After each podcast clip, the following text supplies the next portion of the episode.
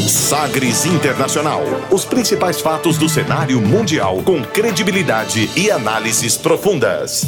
A contextualização histórica das últimas notícias com a apresentação de Rubens Salomão, comentários do professor de História Norberto Salomão e participação de especialistas. Um programa que vai além da notícia, com reflexões abalizadas sobre o panorama global.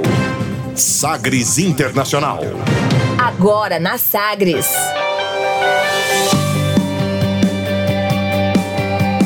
Olá, seja muito bem-vindo à 59 edição do Sagres Internacional número 59. Eu sou Rubens Salomão e a partir de agora, com você, ouvinte Sagres, os fatos precisos e análises credenciadas sobre os principais temas mundiais.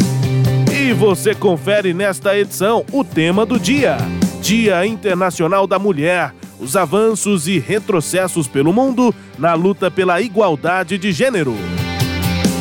O discreto Barack Obama na eleição dos Estados Unidos e o favoritismo de Joe Biden na disputa interna do Partido Democrata. Rússia e Turquia anunciam cessar-fogo depois de confrontos no norte da Síria. Novo coronavírus avança, aumenta a preocupação mundial e as exportações na China despencam.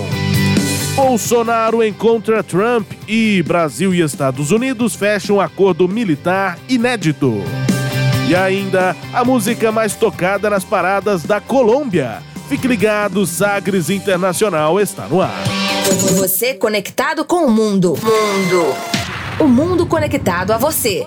Sagres Internacional. E como sempre, o programa conta com a produção, comentários do professor de História e Geopolítica, Norberto Salomão. Oi, professor, tudo bem? Olá, Rubens. Olá, os nossos ouvintes, tudo bem? E aqui na nossa edição 59 para refletirmos sobre o panorama internacional. Vamos que vamos aqui nesta edição. Você participa com a gente, sempre aqui pelo WhatsApp da Sagres. 984001757 pelo e-mail. Você manda aqui a sua mensagem, o seu e-mail pra gente pelo jornalismo arroba sistemasagres.com.br.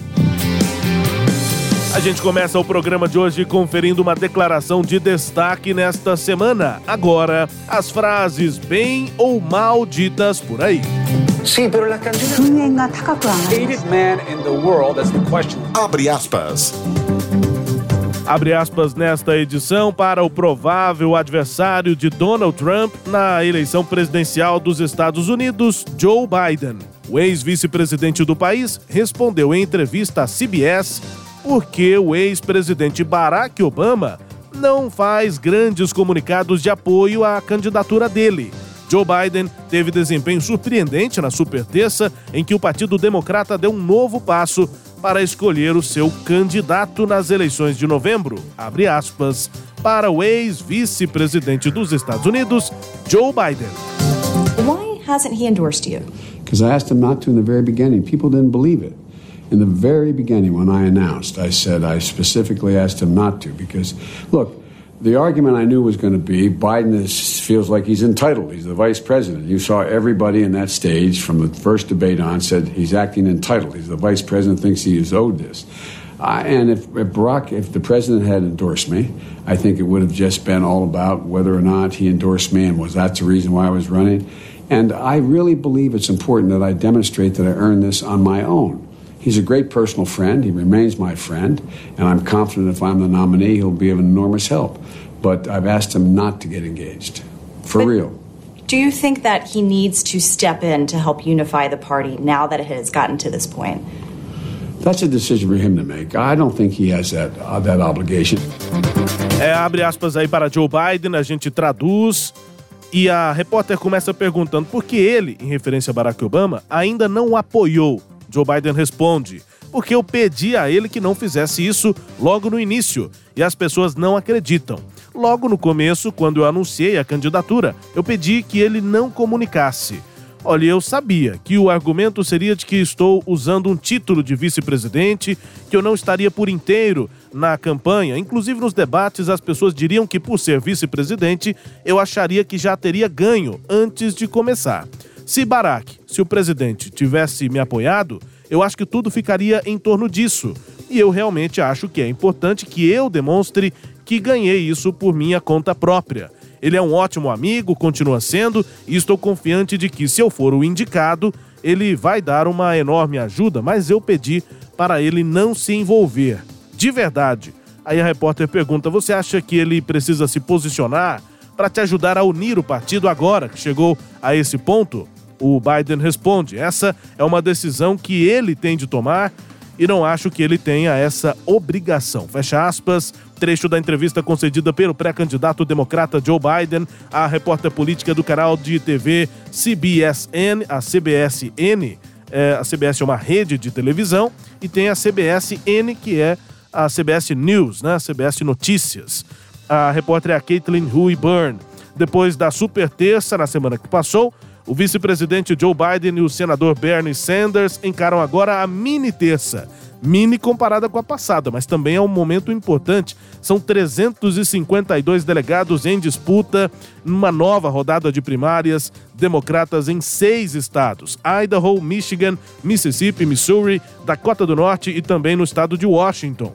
O vento sopra na direção de Joe Biden, embalado por 10 vitórias e pela reviravolta nas pesquisas nacionais. A mais recente da Reuters, Ipsos, mostra Biden 13 pontos à frente de Sanders.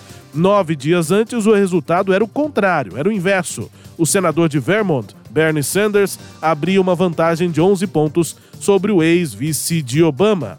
A reviravolta deixa Biden na confortável posição de claro favorito para ganhar a indicação democrata o maior trunfo dessa mini terça é o estado de Michigan, que sozinho tem 125 delegados, é o chamado Cinturão da Ferrugem. A gente vai acompanhando agora já o desenrolar final, né, professor, dessa campanha interna, das prévias do Partido Democrata. Tudo indica que Joe Biden vá mesmo enfrentar Donald Trump. Vi artigos, inclusive, interessantes dessa semana mostrando que o Trump não está de brincadeira. Ele fez um movimento arriscado quando pediu lá para a Ucrânia para investigar a família Biden, porque ele já tinha na mira que o Biden seria o seu adversário e, apesar de um favoritismo do Sanders, entrada do Michael Bloomberg, as coisas estão mesmo caminhando, parece que por onde o Donald Trump planejou, que é essa força aí de Joe Biden para ser o seu adversário em novembro, professor. É, é isso mesmo, Luiz. E no caso, se o, o Trump não planejou, se pelo menos não foi um planejamento, pelo menos foi aquilo que dava para vislumbrar, vislumbrar claramente, porque vamos analisar alguns pontos aí que eu acho importante para que nós e os nossos ouvintes possamos entender alguma coisinha e refletirmos. Primeiro, essa questão, né? Às vezes a, as pessoas vão ler no, no, nos jornais, ouvir e tal, ver pela TV, pelas redes, essa questão que são mais de 3 mil delegados. Aí falou, ah, mas não entendi. Lá na eleição dos Estados Unidos não são 570 delegados no colégio eleitoral? Sim, isso é o colégio eleitoral que elege o presidente. Então, só, só para a gente entender muito rapidamente, nesse momento estão ocorrendo as prévias para escolher os candidatos à presidência. No caso do Partido Republicano, já está líquido e certa a escolha do Donald Trump, que é o presidente que concorrerá à reeleição. No caso dos democratas, o Partido Democrata não conseguiu se encontrar muito, aliás, não é de hoje, já desde a da eleição passada, né? Quando surge, emerge o nome do, do, do, do Obama, né? E supera a, a, a Hillary Clinton, né? Uhum. Então, essa é uma questão. Então, Quer dizer que nesse momento, quando falei de 3 mil e tantos delegados, são 3 mil e tantos delegados nos vários estados do Partido Democrata para eleger um candidato democrata. Tá, e a hora que acabar isso em junho, junho, julho, né, que acaba isso. O que que começa? Bom, aí nós vamos ter lá a, a, as grandes conferências, a grande conferência do Partido Republicano, a grande conferência do Partido Democrata, que é, na verdade, quase que um debut, né? Vai debutar, vai apresentar os candidatos. Ah, esse é o candidato republicano, esse é o candidato democrata. Aí, quando nós chegarmos lá no dia 3 de novembro, ocorre a eleição para presidente, né? Ou seja, vai ter toda uma nova rodada só que aí as pessoas vão votar para presidente novamente, igual fizeram agora, só que elas vão votar para presidente dos Estados Unidos. E aí o voto das pessoas, computado, vai definir quem foi o vencedor no estado do Alabama, no estado do Missouri, no estado da Califórnia. Se lá foi o, republicano que venceu, isso leva os delegados Há uma exceção num outro estado, mas leva os delegados daquele estado a serem os delegados republicanos. Se for o democrata que venceu no outro estado, os delegados daquele estado, salvo uma outra exceção por estado, porque lá algumas diferenciações, o, os delegados serão os delegados democratas. E no caso dos democratas ainda existem os superdelegados que não estão vinculados a um voto. Só no caso dos democratas é que existe isso. Nos republicanos não existem. Aí eles vão compor esse colégio eleitoral e esse colégio eleitoral é que elege o presidente. Isso é algo que nós ainda vamos detalhar, né, num Sim. tema aqui quando chegarmos mais próximo claro. desse processo, mas é bom, chegando ao fim desse processo de escolha dos candidatos, é bom o ouvinte do, do Sagres Internacional já ter na cabeça é, esse processo que vai acontecer. Vamos amaciando a carne. É, exatamente. A gente, sem abacaxi, né, sem, sem nenhum desses artifícios, a gente vai amaciando Isso, a carne. Exatamente. É. Agora, Rubens, outra questão que você falou, eu vejo muito crescimento do Joe Biden é, em virtude da vitória do Bernie Sanders. Porque o Bernie Sanders ele é considerado radical. Ele nem é afiliado ao Partido Democrata efetivamente, né? Ele é um outsider, digamos assim, nesse processo. Se diz socialista, né? É, ele se diz socialista democrata, que é até uma expressão, uma novidade, porque o que havia é o social-democrata, o socialista democrata, e o termo socialista nos Estados Unidos, ele gera arrepio. E aí o que, que aconteceu? O Joe Biden, ele perdeu lá em, em, em Iowa, uhum. ele perdeu em New Hampshire, ele perdeu em. Na, na, outra que nós tivemos, na terceira prévia, se eu não me engano, ele também perde, ele também é derrotado. Aí muita gente falou, ah, mas o, o Sanders vem ganhando corpo, o Pete Buttigieg foi ganhando também algum espaço e tal, mas na verdade, olha bem, o Pete Buttigieg, ele é, ele é, ele é homossexual. É, ele é homossexual. Já geraria uma reação dos setores conservadores. A Elizabeth Warren é considerada radical, menos radical que o Bernie Sanders, mas também está ali na ala radical. Então tudo levava a crer que a coisa se conduziria para uma ala mais moderada. O que, que faltava para o Biden ganhar apoio? Ele conseguir comover, né, é, mexer com os negros americanos, com a camada dos negros americanos e com aquela camada mais velha. Quer dizer, o Biden não conseguiu ainda seduzir, cativar o eleitor mais jovem. Então, a briga aí dos democratas interna é uma. Agora, a hora que sair o candidato, e provavelmente vai ser o John Biden, a questão vai ser é convencer aqueles que normalmente, porque o voto nos Estados Unidos não é obrigatório, convencer aqueles que não estão muito dispostos a ir às urnas a votarem. Por exemplo, quem apoia o, o, o, Bernie Sanders, e não são poucos, já disseram que se o Bernie Sanders não passar, eles não vão às urnas. Né? Agora, nós tivemos a desistência da Elizabeth Warren, que seria considerada um pouco radical, né? não tão radical, mas um pouco radical, do Michael Bloomberg e do Pete Buttigieg, e eles já declararam seu apoio à candidatura do Joe Biden. Então, vai, vai ganhando musculatura.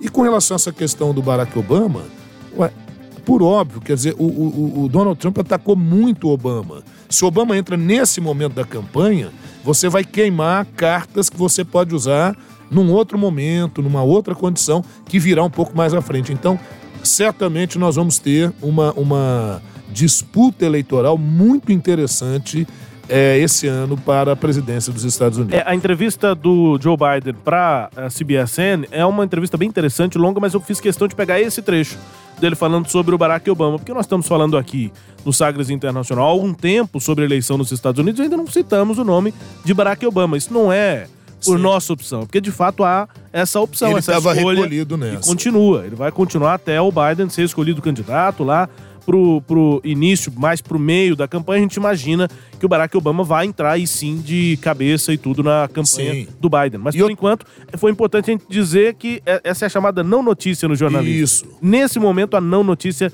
tem relevância é o fato é a ausência do Barack Obama no processo interno do Partido Democrata. Isso e outra coisa, talvez qualquer interferência do Obama pudesse rachar ainda mais o partido.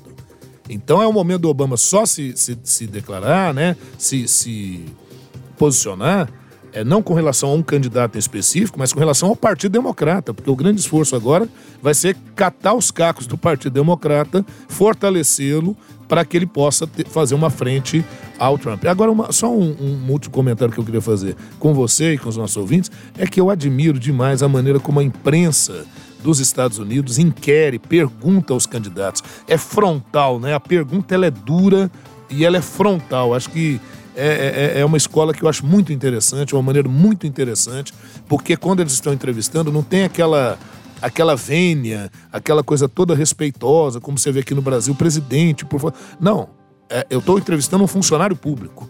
Eu, tô eu estou entrevistando alguém que deve sim satisfações à nação. Eu acho muito legal isso. É uma, uma tendência, uma escola de jornalismo muito interessante mesmo, exatamente por isso é a principal diferença, além dessa objetividade, da contundência, também é de que cada veículo tem uma posição mais clara, definida. A CBS é um, um, um, um, canal mais ligado ao progressismo, né, ao liberalismo, enquanto que a, a Fox, por exemplo, é mais conservadora, Sim. o New York Times também mais, mais progressista, enfim, isso fica muito claro. Então, quando tem uma entrevista nesse veículo, você já sabe mais ou menos o que o veículo vai é perguntar cara, ou não. Né? Agora, os, os veículos todos é, é, normalmente tem essa contundência como, como característica, mesmo que a sua a posição política seja é, diferente do, do, de quem você entrevista, igual. A contundência é uma marca, até porque o público não está querendo muito ver jornalista passar a mão na cabeça de ninguém. Até quer ver perguntas interessantes, né? Bom, enfim, nosso quadro abre aspas mais uma vez é, tratando aqui sobre as eleições dos Estados Unidos, hoje com destaque à figura de Joe Biden e o Partido Democrata, claro, vamos falar também sobre o Partido Republicano à medida que as coisas avançarem. Isso no nosso quadro abre aspas. A partir de agora vamos para o tema do dia. Navegando pelos mares da informação. Sagres Internacional.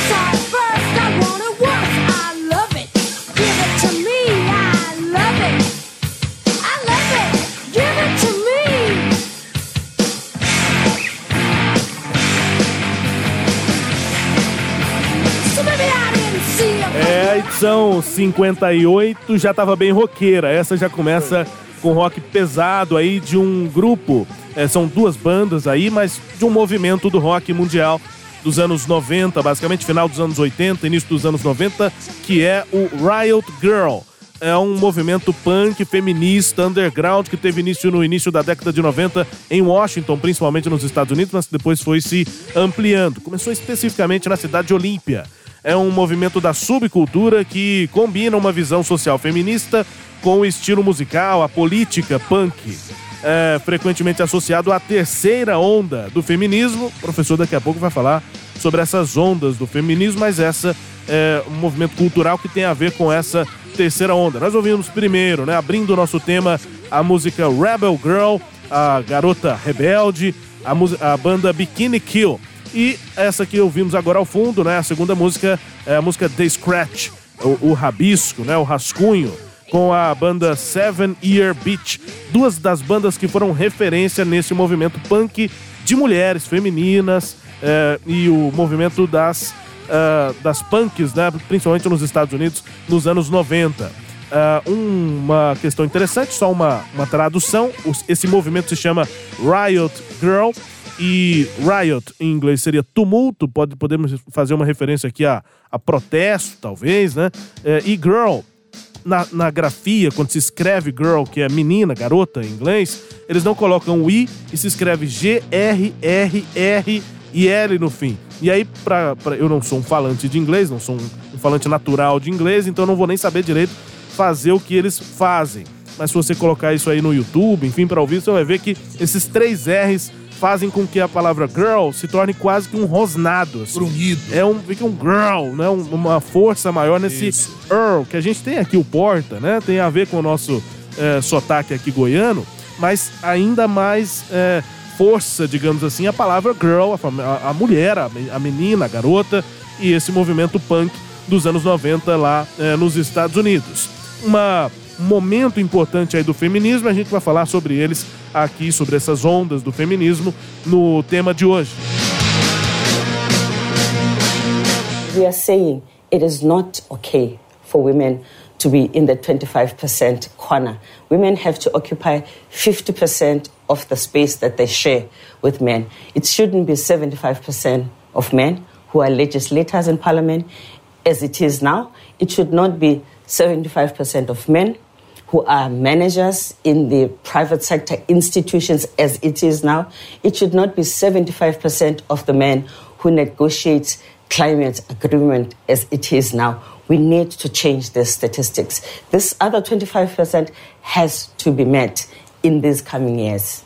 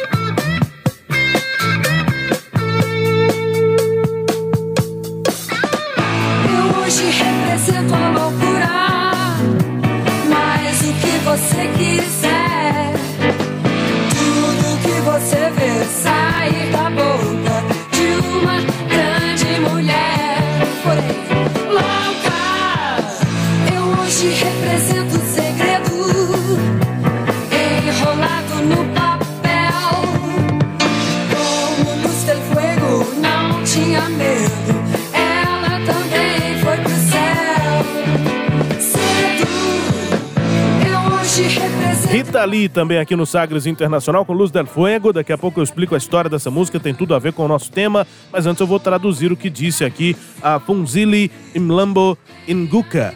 É a chefe na ONU, diretora executiva da ONU Mulheres. Ela disse o seguinte, abre aspas, nós estamos dizendo que não está ok para as mulheres estarem no canto dos 25%. As mulheres devem ocupar 50% dos espaços dos quais elas compartilham com homens não deveria ser 75% dos homens que legislam no parlamento como é hoje. Não deveria ser 75% de homens que são líderes e gerentes no setor privado e institutos, como é agora. Não deveria ser 75% de homens que negociam acordos climáticos, como é agora. Nós precisamos mudar essas estatísticas. Esses outros 25% devem ser equiparados nos próximos anos. Fecha aspas. Ouvimos, portanto, Funzili Imlambo Nguka. Ela é diretora executiva da ONU Mulher é, e ela é uma política sul-africana. De 2005 até 2008 esteve à frente da vice-presidência da África do Sul. Atualmente serve como subsecretária-geral das Nações Unidas, isso antes, agora diretora executiva da ONU Mulheres. O relatório Revisão dos Direitos das Mulheres 25 anos depois de Pequim faz um balanço sobre como está sendo implementado o plano de igualdade de gênero adotado pelos países em 1995. A plataforma de ação de Pequim que exige mais paridade e justiça.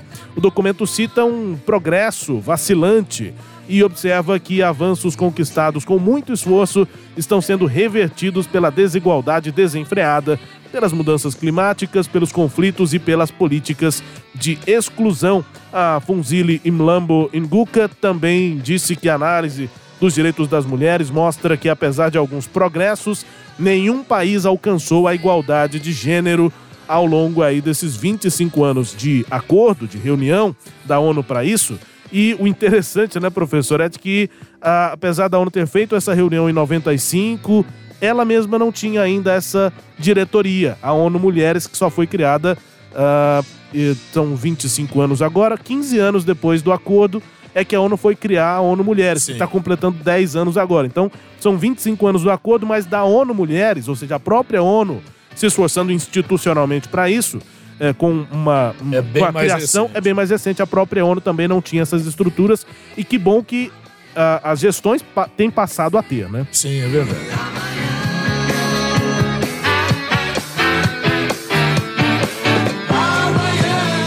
Estamos ouvindo aí Rita Lee com Luz del Fuego, é, Dora Vi, é, Vivacqua é conhecida como Luz del Fuego, foi uma dançarina, atriz, escritora que desde muito cedo lutava pelo feminismo no Brasil e desde 1949 ela trabalhava em lutas para amparar as mulheres e deixá-las independentes. E deu diversas declarações sobre como brigava por isso em diversas frentes. Ela era adepta ao naturismo e chegou a fundar o Partido Naturalista Brasileiro, a Dora Vivacqua. Ela disse que, além da causa, uma das principais frentes da legenda seria o feminismo. E a Luz del Fuego, Dora Vivacqua, foi morta brutalmente em 1967, nos anos eh, com 50 anos de idade. Ela foi morta por pescadores que invadiram a Ilha do Sol, que era um reduto naturista onde ela morava, e saquearam a casa dela, da Luz del Fuego, a Do Dora Vivacqua. E foi exatamente essa a inspiração para a música da Rita Lee, Luz del Fuego, como era conhecida a Dora Vivacqua, a música é, da Rita Lee, um ícone feminismo, do, femini, é, é, do feminismo e um ícone feminino também da história do Brasil. Sim. Rita Lee prestou essa homenagem com essa música efervescente, Luz del Fuego, que também ouvimos aqui. A imagem dela era muito impactante, porque muitas vezes tem imagens dela nua ou seminua com uma jiboia, né? Ela gostava de dançar com uma, com uma jiboia, com uma cobra, enfim. Então era bem impactante, né? bem provocativo.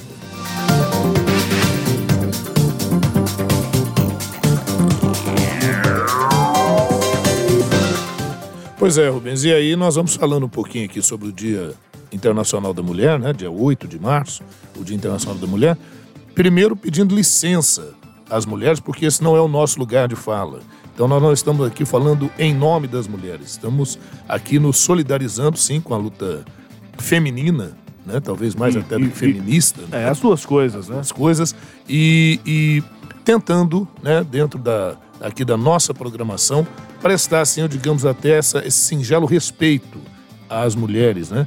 Eu que fui criado em, em, maioria por mulheres, mulheres muito fortes, mulheres. E quando falo mulheres muito fortes, não é só a mulher mãe, a mulher. Não, mulheres que realmente me ensinaram respeito não só a mulher, o respeito ao ser humano, que eu acho que é o elemento fundamental, né? Precisamos nos entender um pouco mais como humanidade, né? É, e nesse isso tema aqui, a gente preparou exatamente isso, já ouvimos várias músicas, vamos ouvir ainda mais músicas nas vozes de mulheres é, marcantes e, e, daqui a pouco a gente vai mostrando que a nossa intenção é falar menos nesse tema do dia, né? A gente fala menos, ouve mais, daqui a pouco a gente ouve mais também mulheres, mas há um retrospecto histórico que é importante Sim. ser feito, né, professor? É um retrospecto muito breve que eu vou fazer aqui, até porque qualquer menção que eu faça mais aprofundada é, fatalmente nós cairíamos em polêmicas. Polêmicas que existem, inclusive, dentro do próprio movimento feminista, aí pelo mundo e ao longo da história. Primeiro, dizer que as mulheres não começaram a se manifestar só ali no século XIX.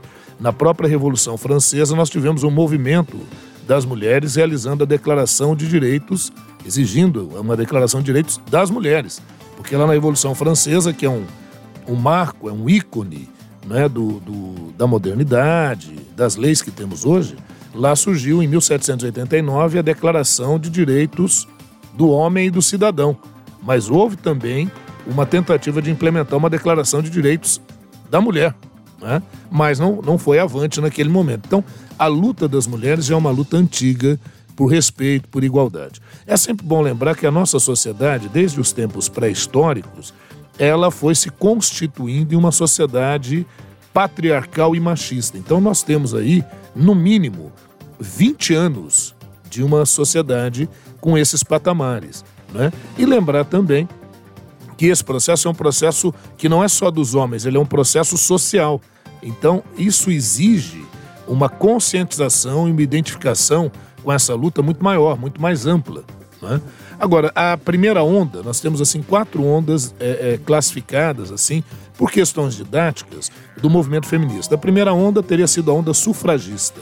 Final do século XIX, início do XX, as mulheres lutando pelo direito ao voto e por leis, por uma legislação, por uma maior igualdade, principalmente no campo profissional. Por isso que essa primeira onda está muito identificada com os movimentos sindicais, está muito ligado aos movimentos de esquerda.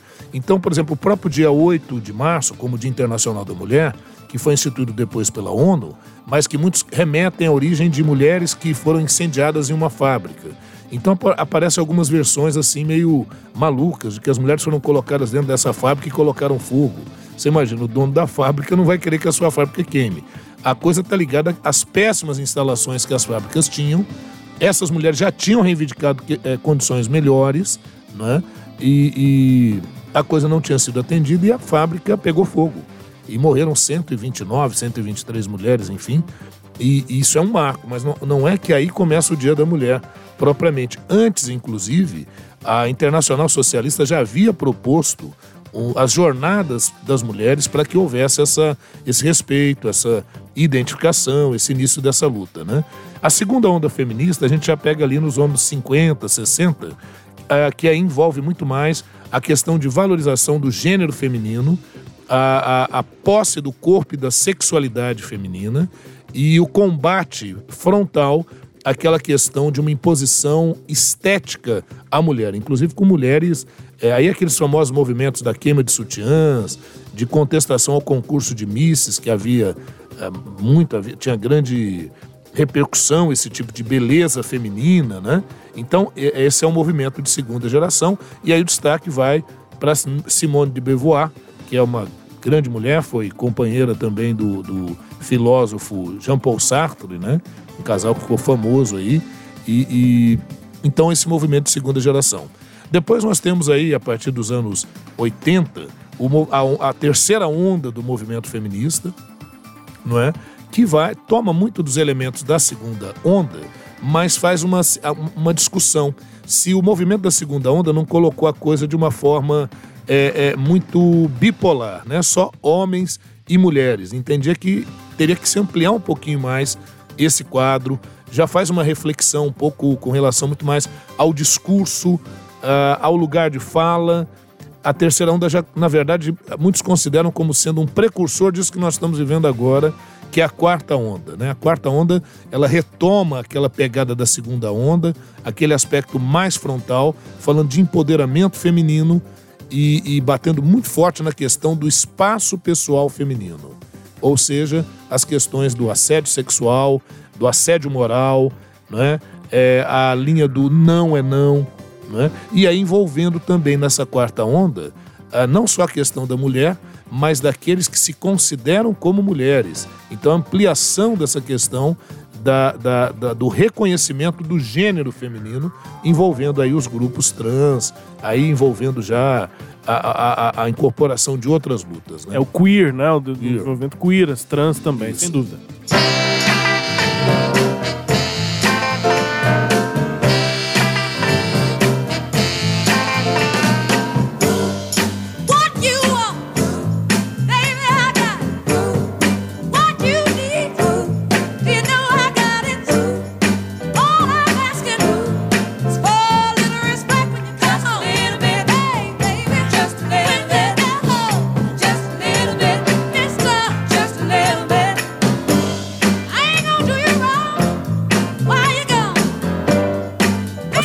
Dizer que das outras vezes em que nós ouvimos Aretha Franklin com a música Respect, essa versão de 1967 aqui no Sagres Internacional, eu acho que foi porque a gente gosta da música. É, a gente ouviu em algum momento é, no programa que nós falamos sobre o movimento negro. Sim. Claro, tem a ver, uma cantora negra, claro. a música que é, tem um, um, estilo que representa muito a própria música negra. Uhum. Mas basicamente porque a gente gosta da música, a gente acha que a música é boa musicalmente. Aqui neste programa, nesse tema, ela tem um peso maior. E porque falando, a letra e, fala de respeito. Sim, e colocamos também na Revolução 4.0. Também. Também, na, na nossa edição. Verdade. Bom, e a gente vai falar mais de música a partir de agora, ouvindo também, primeiro, uma, um trecho de uma palestra de uma feminista importante hoje eh, no mundo. Você confere agora, trecho de uma TED Talk com Shimamanda Ngozi Adichie. Ouça, daqui a pouco a gente explica o que, que ela tem a ver também com música. We teach girls to shrink themselves, to make themselves smaller. We say to girls, you can have ambition, but not too much. You should aim to be successful, but not too successful. Otherwise, you will threaten the man. If you are the breadwinner in your relationship with a man, you have to pretend that you're not, especially in public. Otherwise, you will emasculate him. But what if we question the premise itself? Why should a woman's success be be a threat to a man? What if we decide to simply dispose of that word? And I don't think there's an English I dislike more than emasculation. É a Shimamanda Ngozi Adichie, é nigeriana e eu vou traduzir agora o que ela disse nessa palestra. Nós ensinamos as meninas a se diminuírem, a se tornarem menores. Nós dizemos às meninas: você pode ser ambiciosa, mas não muito. Você deve desejar ser bem-sucedida, mas não muito. Ou você ameaçaria o homem. Se você for a base de sustentação no seu relacionamento com o homem, você tem que fingir que você não é especialmente em público, ou você vai castrá-lo. Aí eu vou fazer uma pausa para explicar o termo que ela usa, que é importante. Ela usa o termo emasculate em inglês, que é uma tradução literal, é como se fosse castrar. Você tira a genitália masculina para é, tirar também a masculinidade. Só que é, no, no, inglês, sim. E o termo existe em português também, que, que é, é emasculação. Emasculação? Isso. Ah, eu não sabia. É. Bom, então, é, é porque lá no, no, na, no inglês e nos Estados Unidos, essa palavra emasculação, agora eu aprendi, ela também teve esse sentido não só de, é, de castrar ou castrar um animal, ou quando se corta o pênis de um homem, mas é como se fosse uma desmasculinização de, de, de um homem. Você tira aquilo que é uma característica masculina dele. E aí o que ela diz é isso: se uma mulher passa a ter uma figura de protagonismo no relacionamento, ela não pode ser tão protagonista assim, porque senão ela vai desmasculinizar, porque eu acho que o emascular no, no português não vai ter o mesmo sentido uhum. que essa palavra passou Sim. a ter lá nos Estados Unidos. Portanto, ela diz isso. É, você vai castrá-lo, emasculate him. E aí eu sigo aqui na tradução, continuo com aspas abertas, mas e se nós questionarmos a premissa em si? Por que o sucesso de uma mulher deveria ser ameaçada ou deveria ser uma ameaça para um homem? Se decidirmos simplesmente descartar essa palavra, e acho que não tem uma outra palavra em inglês que eu goste menos do que emasculação, emasculation. Fecha aspas. Esse é o trecho de uma palestra de Shimamanda Ngozi Adichie. Ela é uma feminista escritora nigeriana de 42 anos, reconhecida como uma das mais importantes jovens autoras de sucesso, atraindo uma nova geração de leitores de li literatura africana. Estamos ouvindo mulheres aqui, importante também estarmos ouvindo mulheres negras que são protagonistas, inclusive, nesse debate. A palestra, esse TED Talk, ficou marcada pela frase Sejamos todos feministas. O discurso se tornou um livro que levou o mesmo nome em 2014, em que continuou compartilhando né, a, a Ngozi continuou compartilhando sua experiência como uma africana feminista e a sua visão sobre construção de gênero e sexualidade. Eu citei isso aqui algumas vezes, essa palestra foi feita num TED, um TED Talk. São palestras famosas pelo mundo, é uma série de conferências realizadas no mundo inteiro pela Fundação é, Sapling dos Estados Unidos. Ela não tem fins lucrativos, destinadas à disseminação de ideias. Segundo as palavras da própria organização, ideias que merecem ser disseminadas. O significado da sigla, TED, TED, é Technology, Entertainment, Design. É tecnologia, entretenimento e design. O Brasil não tem uma tradução para design, né, professor? A gente faz o curso de design aqui, inclusive, né? É, é, é aquela coisa que o termo em inglês já veio, já né? Veio. É. Bom, mas enfim, ouvimos aí a Ngozi Adichie e depois dessa participação, dessa palestra, ela fez uma participação também na música Flawless, da cantora Beyoncé, a música fala, entre outras coisas, sobre como a Beyoncé está longe de viver às sombras do marido dela, o rapper Jay-Z. Você ouve agora a música já com o trecho da participação da Ngozi na música Flawless da Beyoncé. We raise girls to see each other as competitors, not for jobs or for accomplishments, which I think can be a good thing, but for the attention of men. We teach girls that they cannot be sexual beings in the way that boys are. Feminist, a person who believes in the social, political, and economic equality of the sexes. You wake up, post up, round round in it, flossing on it. This diamond, my diamond, this rock, my rock. I woke up like this.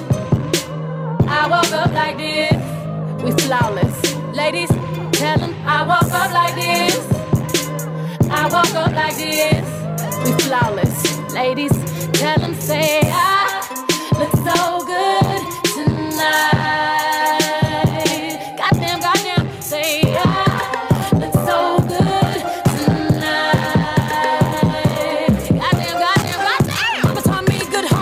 A música da Beyoncé com essa pancada né, de rap e é, uma música, a letra em que a Beyoncé canta é, a letra que ela interpreta e não a parte da, da Ngozi, é, é, também é muito forte, é muito pesada, né? Porque ela diz basicamente, não vou traduzir a música inteira, mas flawless no inglês é como se fosse perfeita, mas assim, talvez mais do que perfeita, sem falhas mesmo, né? É uma palavra sinônima de perfect, de perfeito.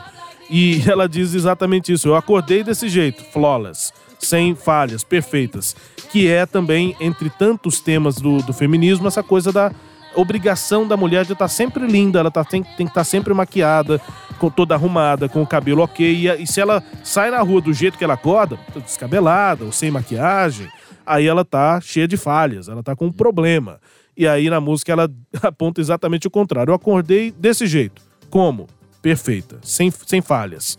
E nesse trecho aí que a gente ouviu, em que a Beyoncé também colocou a participação da Ngozi, a, a, a participação dela, ela diz o seguinte, abre aspas, criamos meninas para se verem como concorrentes, não para trabalhos ou realizações, o que eu acho que pode ser uma boa coisa, mas para a atenção dos homens, ensinando as meninas que elas não podem ser seres sexuais da maneira que os meninos são.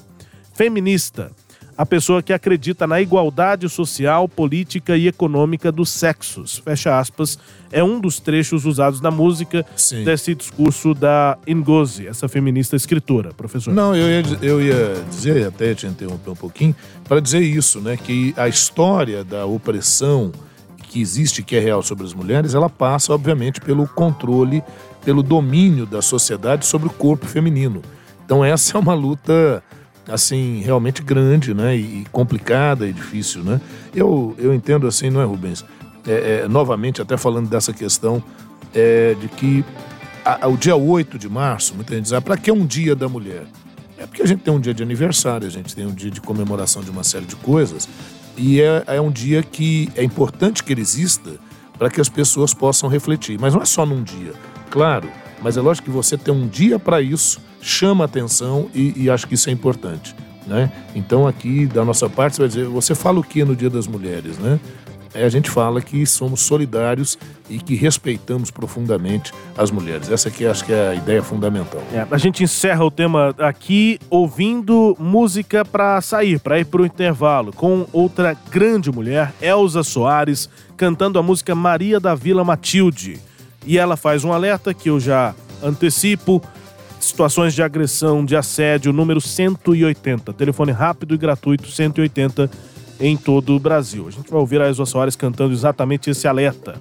Daqui a pouco a gente confere, Rússia e Turquia anunciam cessar-fogo, o novo coronavírus avançando, aumentando a preocupação e o novo acordo militar inédito fechado entre Brasil e Estados Unidos. Alguns dos destaques no próximo bloco aqui do Sagres Internacional. Vamos ouvir Elza Soares. Cadê meu celular? Eu vou ligar pro 80. Vou entregar teu nome e explicar meu endereço. Aqui você não entra mais, eu digo que não te conheço. E jogo água fervendo se você se aventurar. Eu solto o cachorro e apontando pra você, eu grito pé. Eu quero ver você pular, você correr na frente dos vizinhos. Você vai se arrepender de levantar a mão pra mim. Cadê meu celular? Eu vou ligar pro 80. Vou entregar teu nome e explicar meu endereço. Aqui você não entra mais, eu digo que não te conheço. E jogo água fervendo se você se aventurar. Eu solto o cachorro e apontando pra você, eu grito Pex. Eu quero ver você pular, você correr na frente do vizinho. Você vai se arrepender de levantar a mão pra mim. E quando o Samago chegar mostro o rosto no meu braço. Entrega o teu baralho, teu bloco de pule, teu dado chumbado, põe água no bule. Quase ainda ofereço um cafezinho, cê vai se arrepender de levantar a mão pra mim.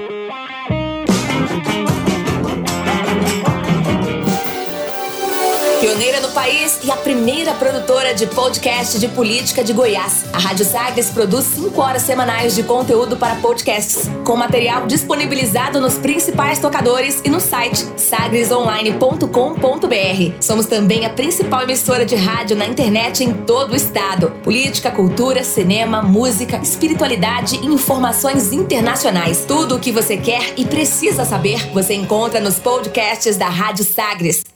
Mosquito da dengue entrou no grupo. Fala galera, acharam que eu não ia participar desse grupo, né? Tô aqui pra avisar que eu e os meus amigos estamos chegando com tudo na casa de vocês. No trabalho, na escola, em todo lugar. Você só precisa deixar a água parada que a gente faz a visita. Mosquito da dengue foi excluído do grupo.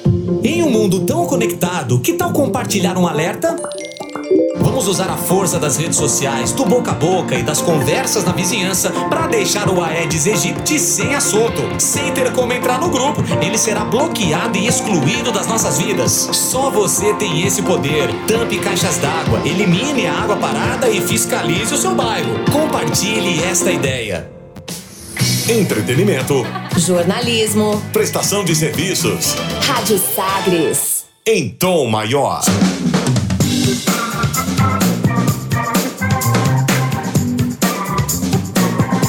Estamos de volta com Sagres Internacional no seu rádio, no 730M e também nas plataformas digitais, em todos os tocadores de podcasts. Estamos juntos aqui, comigo, Rubens Salomão, com os comentários do professor Norberto Salomão. Um tema hoje um pouco mais extenso, ainda com tempo para girar as informações pelo mundo. Velas ao mar. A Rússia e a Turquia assinaram um acordo de cessar-fogo após o aumento da tensão entre os dois países gerado pelos recentes confrontos na província de Idlib, no norte da Síria. A medida já passou a valer. Recentemente, militares turcos entraram em confronto com tropas sírias apoiadas pelo governo russo em Idlib. O regime de Bashar al-Assad na Síria tenta retomar o controle da província, um dos últimos redutos de milícias opositoras que são apoiadas pela Turquia. O confronto gerou uma crise migratória nas fronteiras com a Europa. Os presidentes dos dois países, da Rússia, Vladimir Putin, e da Turquia, Recep Tayyip Erdogan, fizeram uma reunião que durou mais de seis horas e, ao fim, os dois anunciaram a trégua. Além do cessar-fogo, os dois presidentes também concordaram em estabelecer um corredor de segurança de 12 quilômetros ao longo de uma rodovia no norte da Síria a região vai passar a ser patrulhada por militares russos e turcos a partir do dia 15 deste mês de março, na próxima semana. É, a gente tem falado sobre esse conflito aí, professor. É verdade. Só lembrar aqui que Turquia e Rússia são rivais nesse aspecto. Por isso, o acordo entre eles. A criação desse corredor pode salvar muitas vidas. Esperamos que isso não fique apenas como uma pirotecnia política, né? É, e seja prático mesmo. Porém, eu, é, infelizmente, falo do meu ceticismo em relação a essa questão da Síria. Isso é coisa que vai dar pano para manga. As exportações da China caíram acentuadamente nos dois primeiros meses deste ano de 2020 e as importações também desaceleraram. A razão é a crise de saúde provocada pelo surto de coronavírus que causou grandes interrupções nas operações comerciais, cadeias de suprimentos globais e atividade econômica e atingiu severamente a produção industrial. Situação lá na China, né? epidemia de Covid-19, a doença causada pelo vírus, né? pelo coronavírus, matou mais de 3 mil pessoas no país, infectou mais de 80 mil por lá. Embora o número de novas infecções na China esteja caindo e os governos locais estejam relaxando lentamente as medidas de emergência, os analistas dizem que muitas empresas estão demorando mais para reabrir do que era esperado e podem não voltar à produção normal até o mês de abril. Esses atrasos ameaçam provocar um impacto ainda mais longo e mais custoso nas economias dos principais parceiros comerciais da China, muitos dos quais dependem fortemente de peças e componentes fabricados lá no país, inclusive o Brasil. O relatório comercial desanimador provavelmente vai reforçar os temores de que o crescimento econômico da China tenha caído pela metade no primeiro trimestre. Antes do professor analisar essa situação da economia, né, as consequências do coronavírus é, para em nível mundial, seria o nível mais fraco de crescimento da China desde 1990, mas uma atualização aqui sobre os casos no mundo, né? Levantamento da Universidade Americana né, John Hopkins, a Universidade Norte-Americana, mostrou que o número de infecções causadas pelo novo coronavírus chegou a mais de 100 mil em todo o mundo. A China continuou com o país com o maior número de casos registrados, mais de 80 mil, como eu disse, e a maior parte na província de Hubei, onde fica a cidade de Wuhan, que já diminuiu o registro dos novos casos de Covid-19. Isso vai sendo atualizado, mas para dar um exemplo, né, nas 24 horas entre sexta-feira e sábado, não houve novo caso. Nenhum novo caso. É a primeira vez que isso aconteceu desde o início do surto, então por lá os novos casos de fato estão diminuindo, mas estão aumentando em outros locais do mundo. Coreia do Sul, Irã e Itália são os três países que mais registraram casos de infecção por Covid-19 fora da China. Até o momento, mais de 80 países confirmaram casos do novo coronavírus. Claro, isso vai sendo atualizado. Na América Latina, o vírus tem se espalhado rapidamente. Por último, Peru, Colômbia, Costa Rica e Paraguai confirmaram seus primeiros casos. Já havia casos no Brasil, Argentina, México, Chile, Equador, República Dominicana. É, parece que a primeira morte do coronavírus na América Latina ocorreu na Argentina agora, uma, uma morte, né, se eu não me engano. E, e, Rubens, mas a questão da economia, nós tratamos inclusive em edições anteriores, é isso, porque simplesmente é, é minou a questão da importação e exportações em função do, do, das políticas de isolamento, né, para poder evitar a disseminação do, vi, do vírus. Essas medidas foram importantes, continuam sendo importantes, mas até que ponto é, permanecer com elas, né? Isso abala profundamente a, a economia mundial nesse primeiro semestre e o que é pior, né? Por uma expectativa de crescimento que já apontava antes do coronavírus que 2020 seria um ano de crescimento menor. A própria China também a expectativa de crescimento para esse ano não era de ser maior. Em 2019 a gente observou uma certa desaceleração da economia chinesa, principalmente em função da guerra econômica com os Estados Unidos. E aí para piorar um pouquinho esse cenário, vem essa onda aí do coronavírus, né? Então, a, os analistas eles entendem que até abril, maio, vamos estar sofrendo consequência disso. Eu vou um pouquinho mais longe. Eu acho que o primeiro semestre desse ano já ficou bastante comprometido economicamente. Um registro importante é que o diplomata peruano Javier Pérez de Cuellar, secretário-geral das Nações Unidas de 1982 a 91, morreu na última semana, dia 4 deste mês de março, na quarta-feira, em Lima aos 100 anos por causas naturais, foi o que informou o filho dele. Nascido em Lima em 1920, Pérez de Cuejar foi o quinto secretário-geral da ONU entre janeiro de 1982 e dezembro de 91. A ONU saudou o ex-secretário quando ele completou 100 anos em janeiro deste ano. O atual secretário-geral da ONU, Antônio Gutierrez, eh, escreveu no Twitter que é com enorme orgulho e alegria que celebramos seu centenário, ainda no início do ano. No Peru, Pérez de Cuejar foi presidente do Conselho de Ministros e chanceler simultaneamente durante o governo de transição de Valentim Pani, Paniagua, entre 22 de novembro de 2000 até julho de 2001. Foi candidato à presidência em 1995, mas perdeu para Alberto Fujimori, que acabou reeleito. Perda importante, nome importante nas nome muito importante, internacionais, né, professor? Isso, e pegou justamente uma fase ali da Guerra do Golfo, né? Então, momento importante, sim, um nome muito importante. Nós temos ainda tempo para registrar notícias do Brasil. O Ernesto nos convidou. Brasil Internacional. Os presidentes Jair Bolsonaro e Donald Trump se encontraram neste último fim de semana. Na noite de sábado, jantaram no resort de Trump, na Flórida. O presidente norte-americano disse que os dois líderes têm uma boa relação e afirmou que os Estados Unidos sempre vão ajudar o Brasil. Depois de dizer que Bolsonaro estava fazendo um trabalho fantástico aqui no Brasil e que a relação entre os dois países nunca esteve tão boa, Donald Trump foi questionado se então não haveria mais imposição de tarifas ao Brasil. Ah, abre aspas. Eu não faço promessa nenhuma, fecha aspas, disse o presidente dos Estados Unidos, Donald Trump, com Bolsonaro a seu lado. A previsão de criação de um fundo de 300 bilhões de reais para o incentivo à atuação de empresas americanas na América Latina. O encontro de Trump e Bolsonaro serviu para adiantar o acordo militar entre Brasil e Estados Unidos. O acerto é inédito e, se for explorado integralmente, vai ajudar a abrir o maior mercado de defesa do mundo, os Estados Unidos, à indústria nacional aqui do Brasil. O acordo conhecido pela sigla RDTIE é a sigla no inglês para pesquisa, desenvolvimento, testes e avaliação, vai ser assinado já na próxima semana durante visita do presidente Bolsonaro a Miami. Por ser um acerto internacional, ainda precisa da confirmação, da aprovação nos congressos lá dos Estados Unidos e também aqui no Brasil. É uma complicação diante dessa crise aí do presidente com o Congresso a expectativa do Itamaraty é de que uma tramitação aconteça de forma rápida no Congresso por aqui, como o que aconteceu quando é, sobre o texto das salvaguardas que vai permitir aos Estados Unidos lançar foguetes na base aérea de Alcântara em cerca de seis meses. Nós falamos sobre isso aqui também a tramitação foi bem rápida. Pode ser que a tramitação seja agilizada também para esse acordo militar.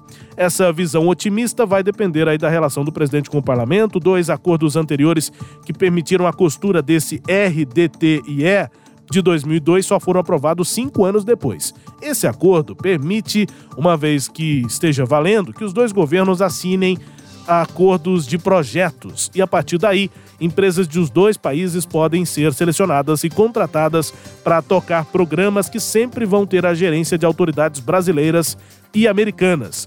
Negociadores do acordo não descartam que projetos sejam sugeridos diretamente por empresas interessadas e encampados pelos governos, pela gestão pública. O RDTIE começou a ser negociado por iniciativa americana em 2017, no governo de Michel Temer, mas a aproximação entre Bolsonaro e Trump acelerou as tratativas. Pode ser o primeiro resultado real, material, dessa boa relação entre Bolsonaro e Trump, professor. É isso mesmo. E o, o, o presidente Bolsonaro vai se alinhando cada vez mais com os Estados Unidos e o objetivo fundamental é a inserção do Brasil na OCDE de forma efetiva, né? E o Trump acena, hora ele acena, é, dizendo que vai apoiar, hora ele dá uma afastadinha.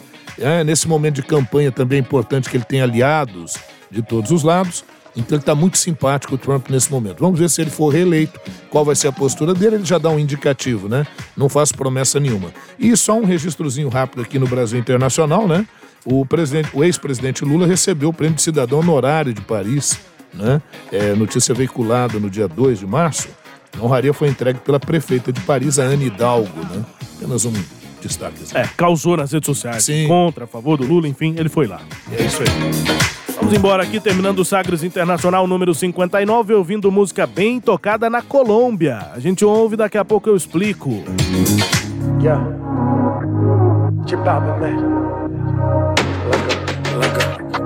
¿A quién le mientes en tu soledad? ¿Quieres verme otra vez?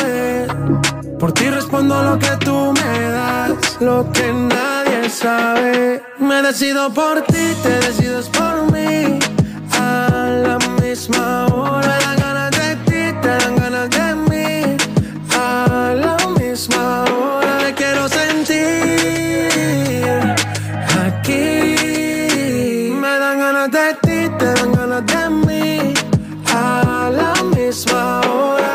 3 y 4 de la mañana. Ven, mata estas ganas, vamos a llegar a mi cama. Que todo el ignorado por ti, todo ha sido por ti. El cuerpo sin saber te llama. Y estas no son horas de llamar, pero es que el deseo siempre puede más. Podemos pelearnos y hasta alejarnos, pero cuando llega la hora, decido por ti, te decides por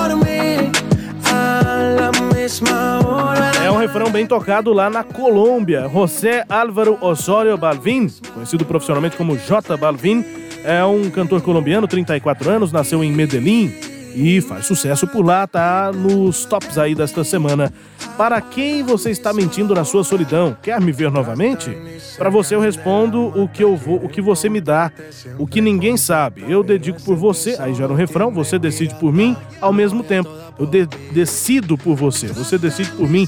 Eu quero você, você me quer ao mesmo tempo. Quero te sentir aqui, eu quero você, você me quer ao mesmo tempo. Tá tudo certo então. Pronto, combinou. Estão acertados. Ornou. Estão combinados.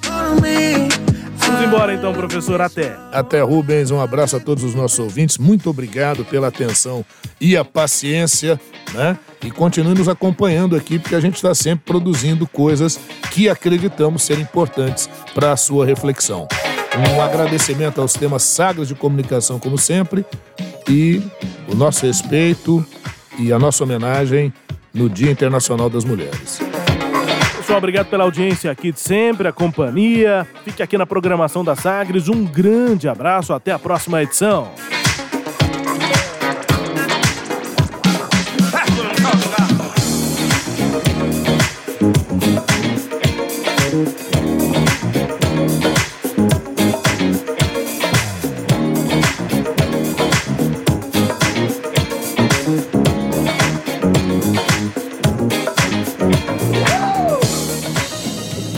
Você ouviu Sagres Internacional. Os principais fatos do cenário mundial com credibilidade e análises profundas.